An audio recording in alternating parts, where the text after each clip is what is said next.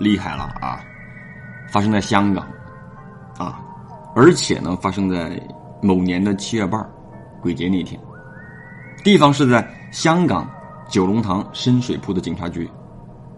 发生这个故事的时间呢，是在九七啊，回归之前。那后面这个事儿呢，就越传越广啊。那么有那么一段时间，九龙塘的这个警察局一直被当地人称之为“猛鬼差馆”。据说当时发生这个事儿啊，是在周五，啊，那么当天呢是鬼节，这个事儿具体发生的时间呢是在鬼节凌晨三四点钟。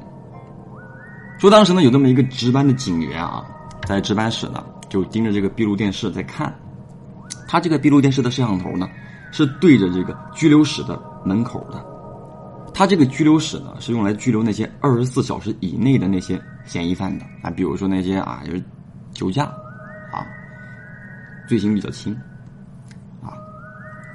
那么在没有人保释的情况下，房间里关的那些嫌疑犯呢，那个时候啊，已经夜里三点多了，几乎都已经睡了。然而就在这个点儿，当时那个值班的警员呢，突然间在这个屏幕上，哎，监视器上啊，看到一个白衣白裤的这么一个女子。从画面里飘过去，那他这个拘留室什么构造呢？兄弟们，两排啊，两排，两排呢都是房间啊，每每边有四个房间，中间是一条长廊。那这个房间的门呢，咱们在电影里都看过，都是那种栅栏式的啊，它不是那种封死的门。OK，当时从这个屏幕上可以很清晰的看到，那个白衣白裤长发的那个妹子啊，就飘来飘去的。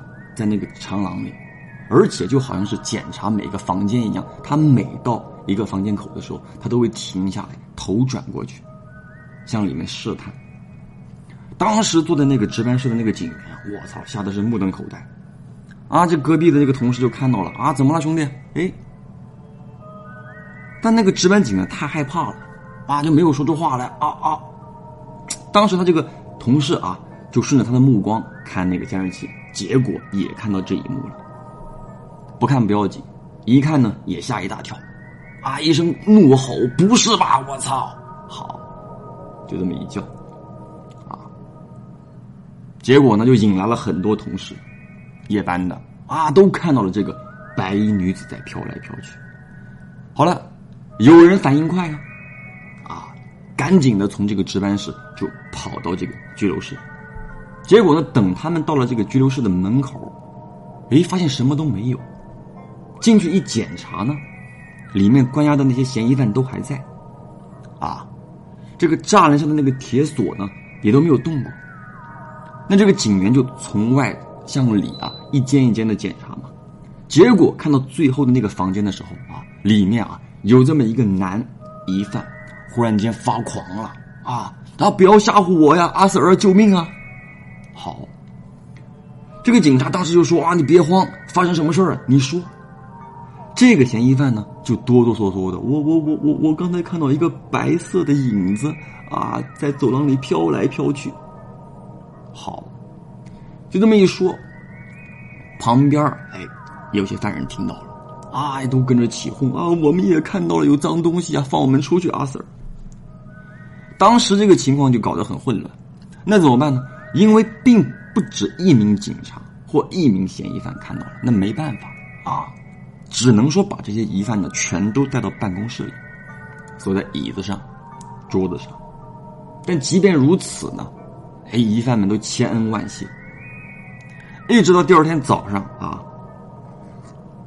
各自办理了手续，离开了啊。有些呢是拘留满了二十四小时走了。那么临走的时候呢？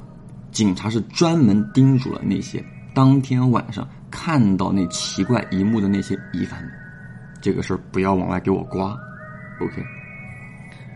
那因为这个事儿呢太过离奇了，领导呢知道之后，哇，就本着那种大事化小、小事化了的原则，啊，这个事儿不要再提，啊，而且呢禁止内部人员当天晚上啊亲眼看到的内部人员往外泄露这个事情。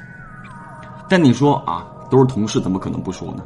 所以就直接导致当时这个警局里的警员就觉得说：“哎，我宁愿出外勤，安全一点，我不愿意在这里值班。”而且有那么一段时间，警察局里几乎所有的人都带上这个护身符。